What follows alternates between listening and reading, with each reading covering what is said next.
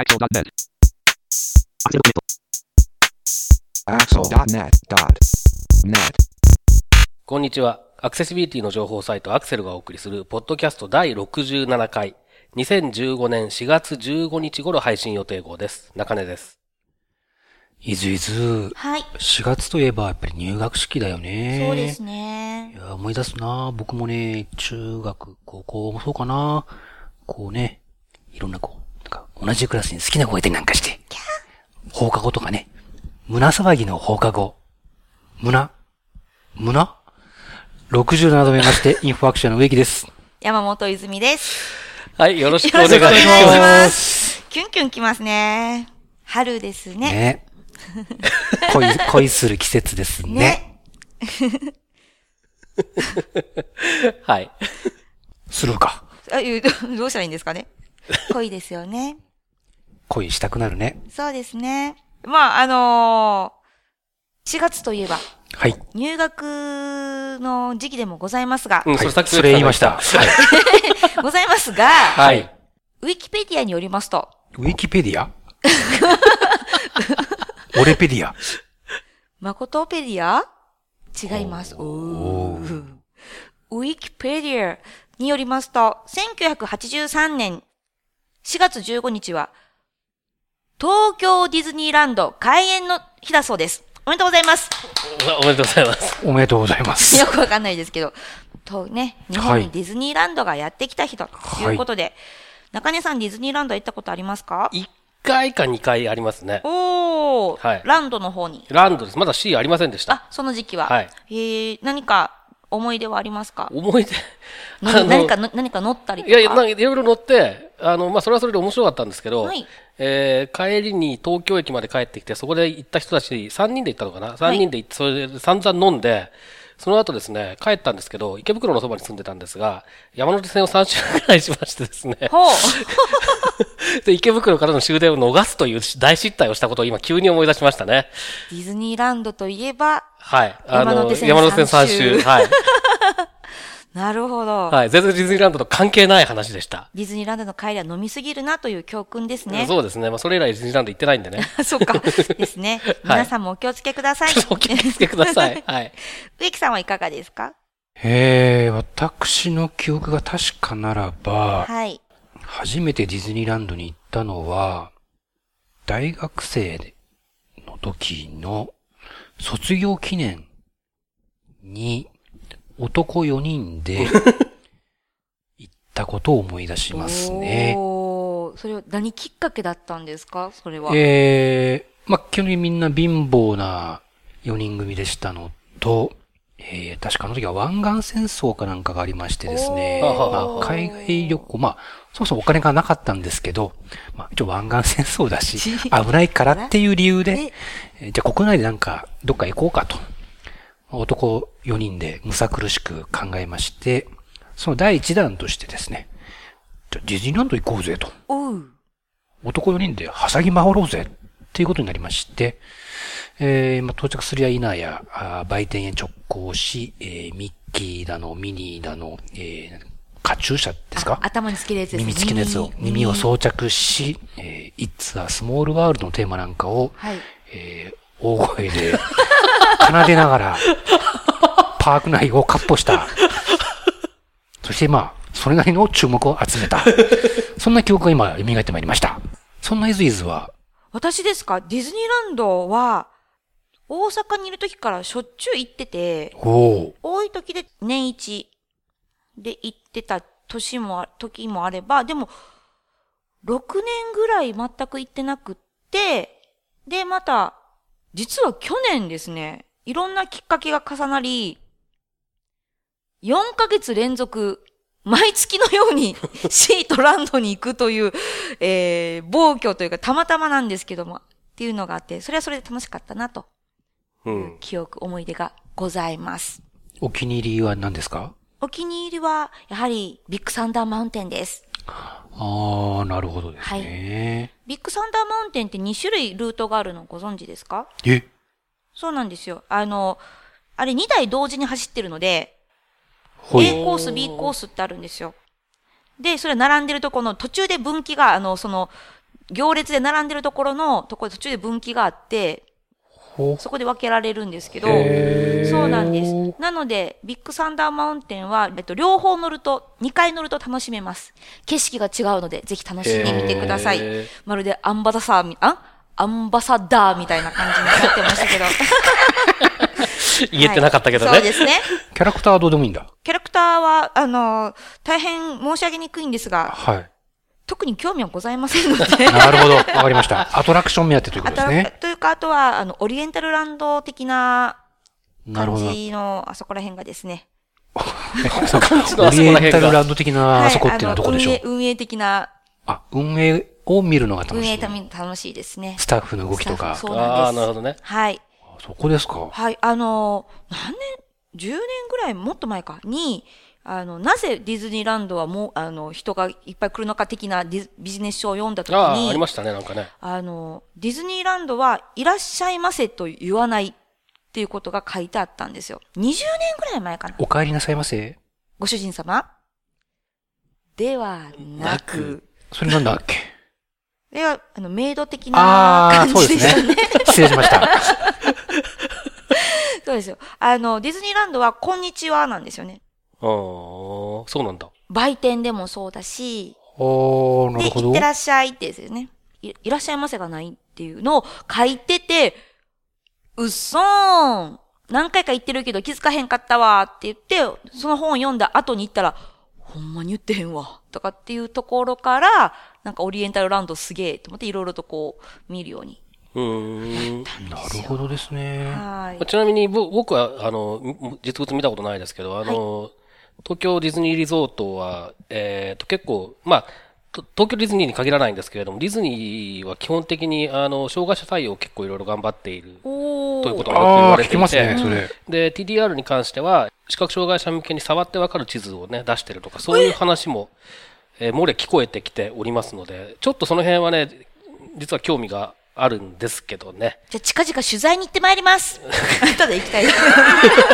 しかも一人で。自分だけ。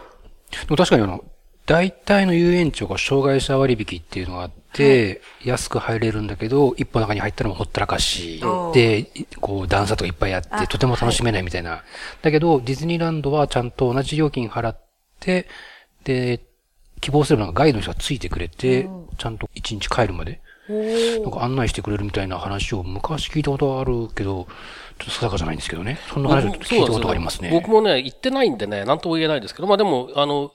いい、そういう、なんていうんですかね、えっ、と、ちゃんとした、えっ、と、対応ができてるっていう、いい話はよく聞きますね、いろいろね。よし、じゃあ今度、中根さん一人で行かせて我々後ろからビデオでこうこっそりとこう、後をついて回って、ドキュメンタリーな動画を作ってみてどうだい？それはいいですね。字幕もちゃんとね、つけもて。ちろんだよ。はい。ということで、ディズニーランド、みんなで行きましょう。よし。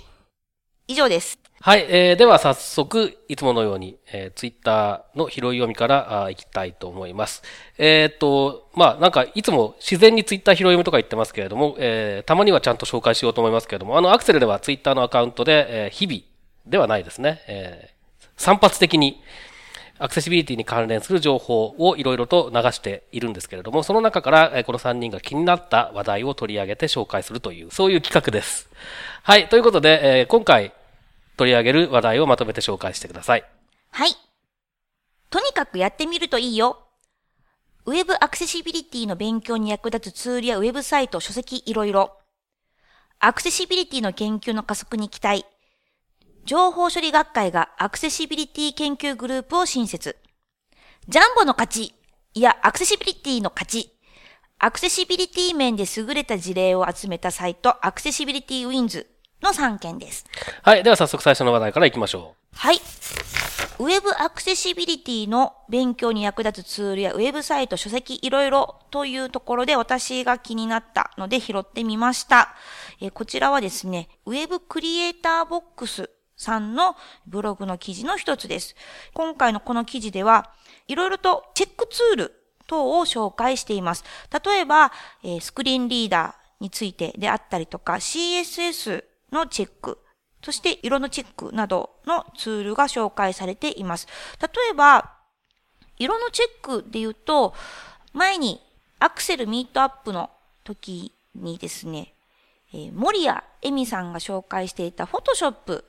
の、えー、色構成についても紹介されているんですが、今回のこのウェブクリエイターボックスさんの記事の中では、それ以外に、えー、ウェブ上でコントラストをチェックできるサービスが2つ3つ紹介されていて、私も試してみたんですけど、なんか結構色のチェック分かりやすいなと思ったので、これぜひ皆さん試されるといいんじゃないかなと思いました。そして、えー、アクセシビリティ関連の書籍のところでは、早々にコーディングウェブアクセシビリティという本ですね。えー、このアクセルでも何回か紹介している、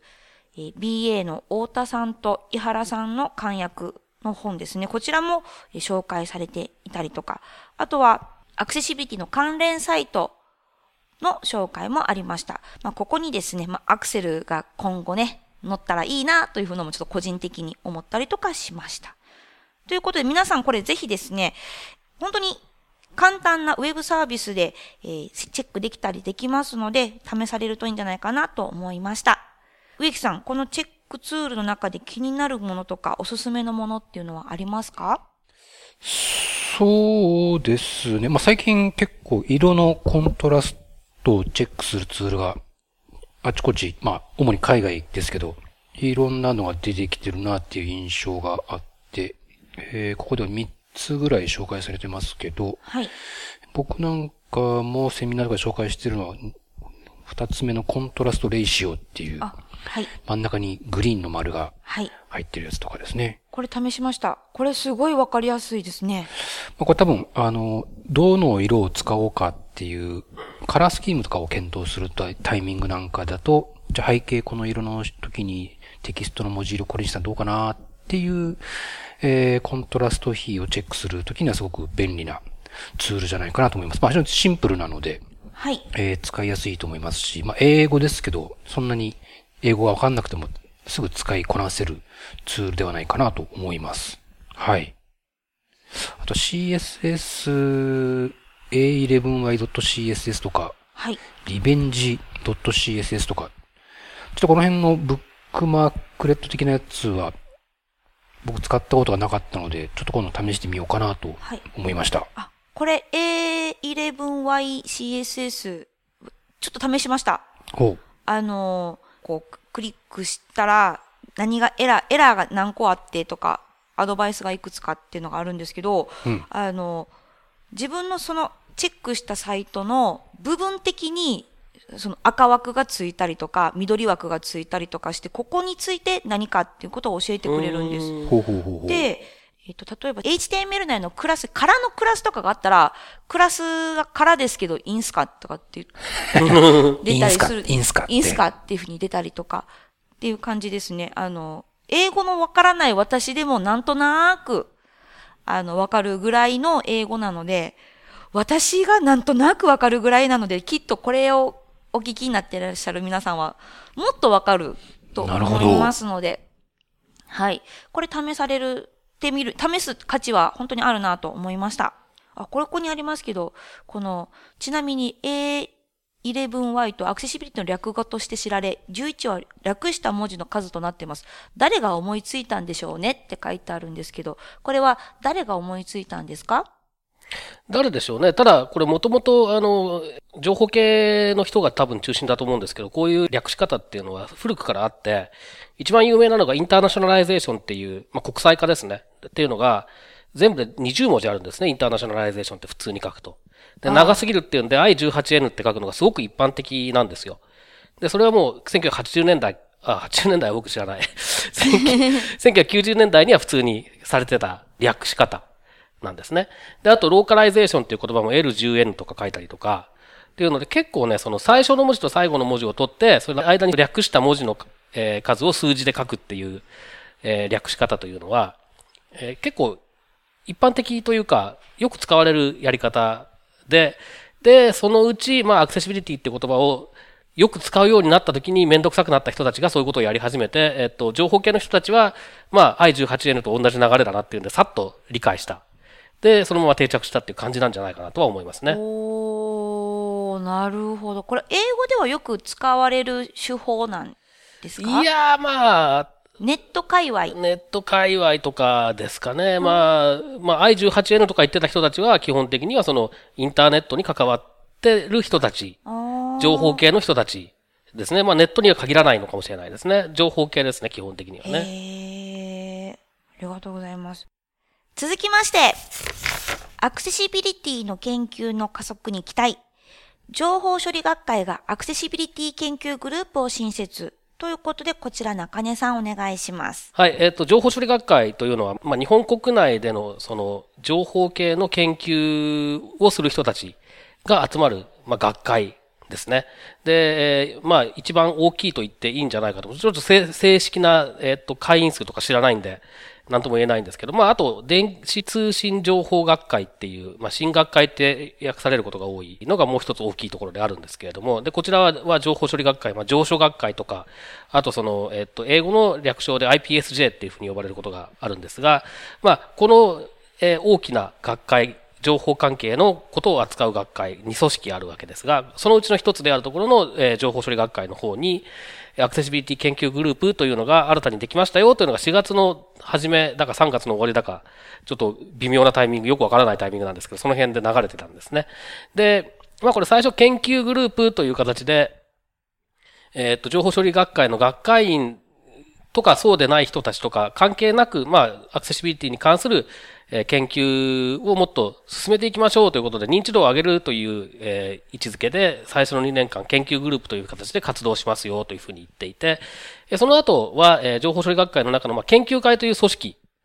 体系があってですね、組織というかなんていうんです位置づけですね、があって、まあそういう形に、研究会という形にして、運営を続けていきますということをが書かれています。で、研究会っていうのは、まあ情報、情書学会の中で、その、えっ、と、いろいろな分野ごとに研究会というのがいろいろ作られていて、で、研究会が主催するワークショップがあったりとか、えー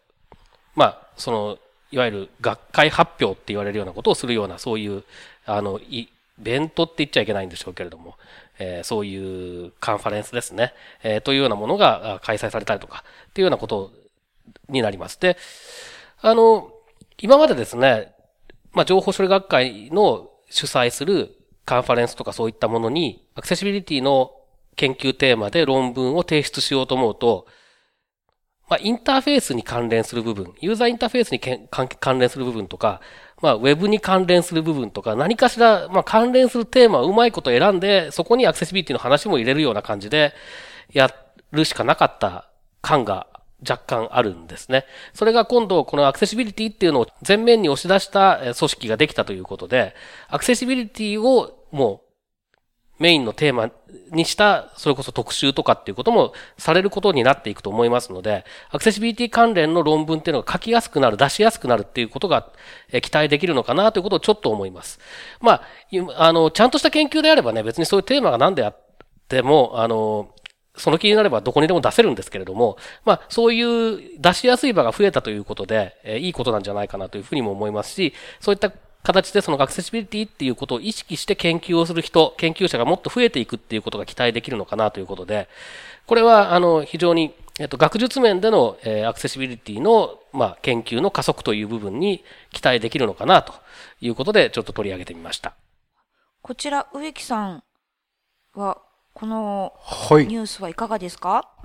えー、あまり私、学会的なところにはあまりこう、縁がないもので、えー、具体的にどういった活動がされていくのか、ちょっと、状況を見守らせていただきたいなというはい。感じでしょうか。うん、そうですね。ただまあ、これ研究グループがね、第1回の研究会を8月に予定してるみたいな、えーことも書いてあって、これはもう情報学会に関係してる人も関係してない人も、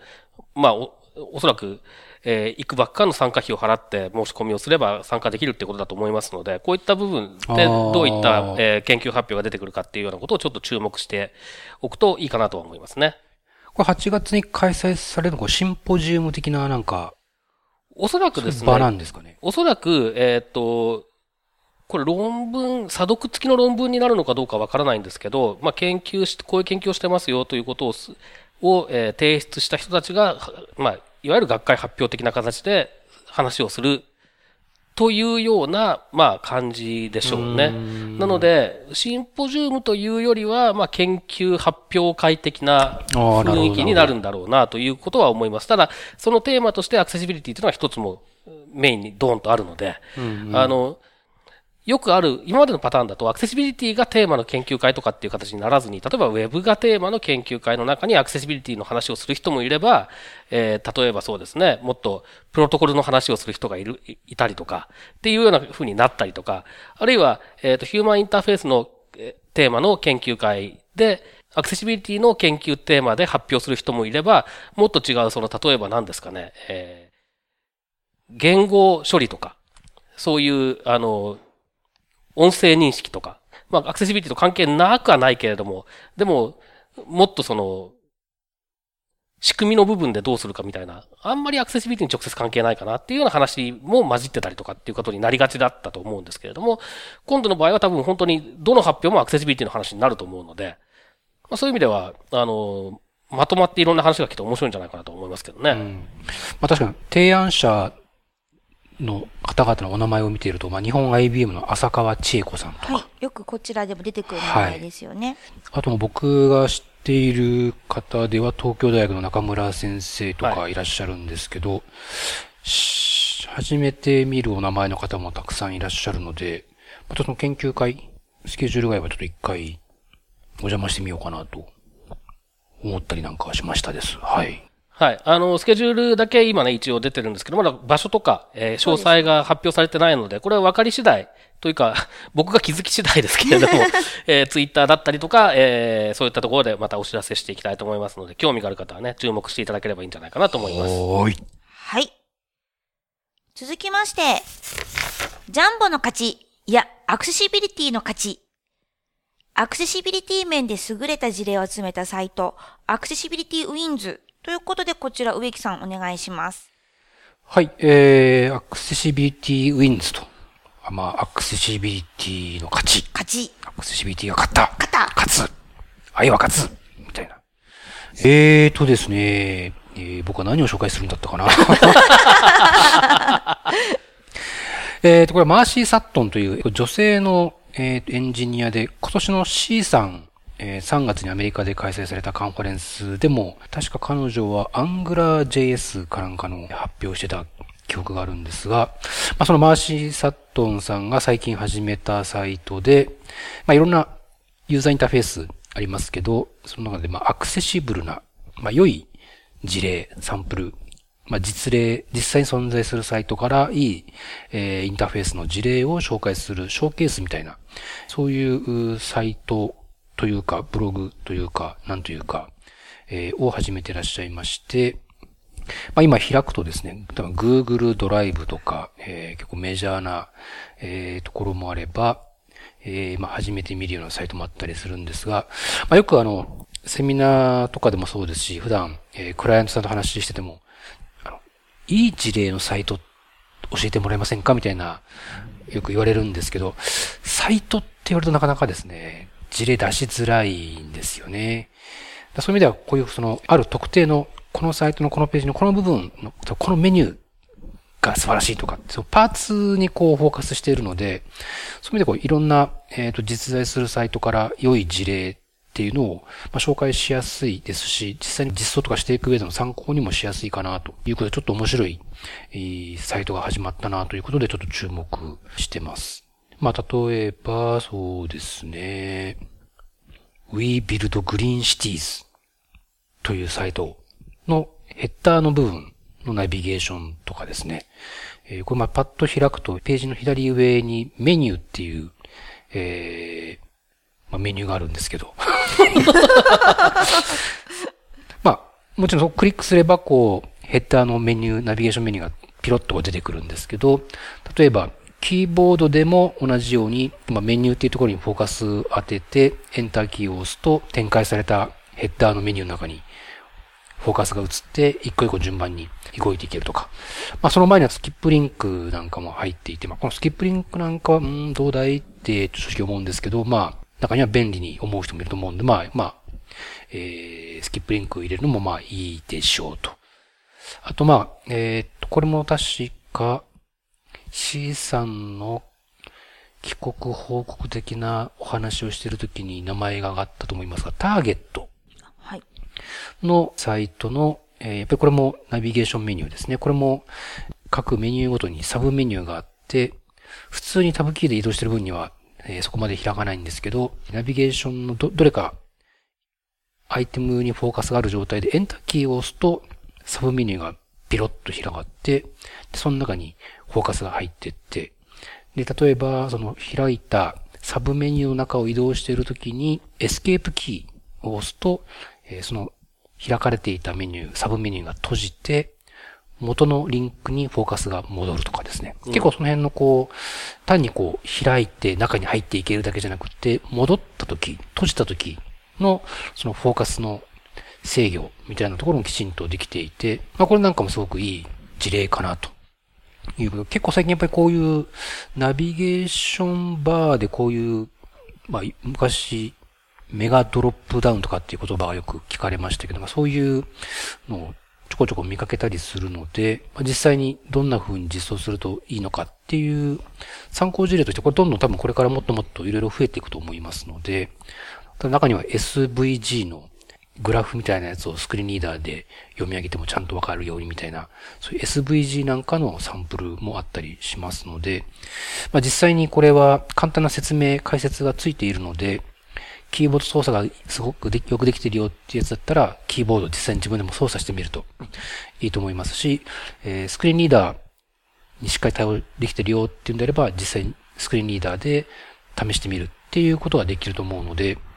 まあ、パッと見てこう気になったものがあったら、ちょっと解説文にも目を通しつつ、実際にそのサイトを開いてみて、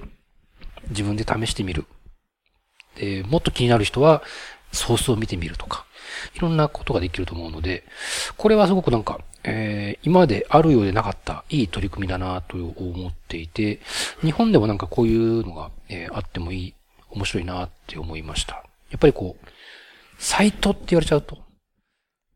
どのページを開いても100点満点でないとなかなかこう、ご紹介できないんですけど、難しいです。あっちが良くてもここがダメとかいろいろあるんですけど、こういうパーツにこうフォーカスしたやつだと、このページのこの部分がよくできてるっていう感じだと紹介しやすいですし、えー、まあ別に0か100かじゃないと思うので、部分的にでもこう、こうちょっと作ってみたんです、みたいなのがあればですね。もちろんこのサイトでも、あの、投稿を受け付けているので、えー、まあ日本語だと読んでくれないかもしれませんけど、えー、このサイトに投稿するなんていうのもいいですし、思い立った人がいれば、これの日本版をやってみるなんていうのも面白いかなと思いました。はい。これ、タンブラーなんですよね。あの、ブログのまあ、そうですね。プラット、テムなのでプラットフォームはそうですねあ。そうですよね。なので、もしタンブラーのアカウントをお持ちの方は、フォローしておくと、随時アップされた時にチェックしやすいんじゃないかなと思います。ということで、ぜひ皆さんもチェックしてみてください。ということで、あのーまた、いろいろとアクセルで取り上げてもらいたいとか、と取り上げ、こんな話を聞きたいとかっていうのがもしありましたら、ぜひお便りお待ちしております。お待ちしてます。お待ちしてます。待ってますということで、本日のポッドキャストは以上です。はい、どうもありがとうございました。また次回です。またねーさようなら。胸騒ぎの方角このポッドキャストへの皆さんからのご意見、ご感想を Twitter、Facebook、サイト上のコメント欄、そしてメールで受け付けています。メールアドレスは feedback.axel.net feedback.axel.net です。なお、いただいたコメントなどをポッドキャストの中でご紹介する場合があります。それではまた次回。ページの左上にメニューっていう、えーまあ、メニューがあるんですけど。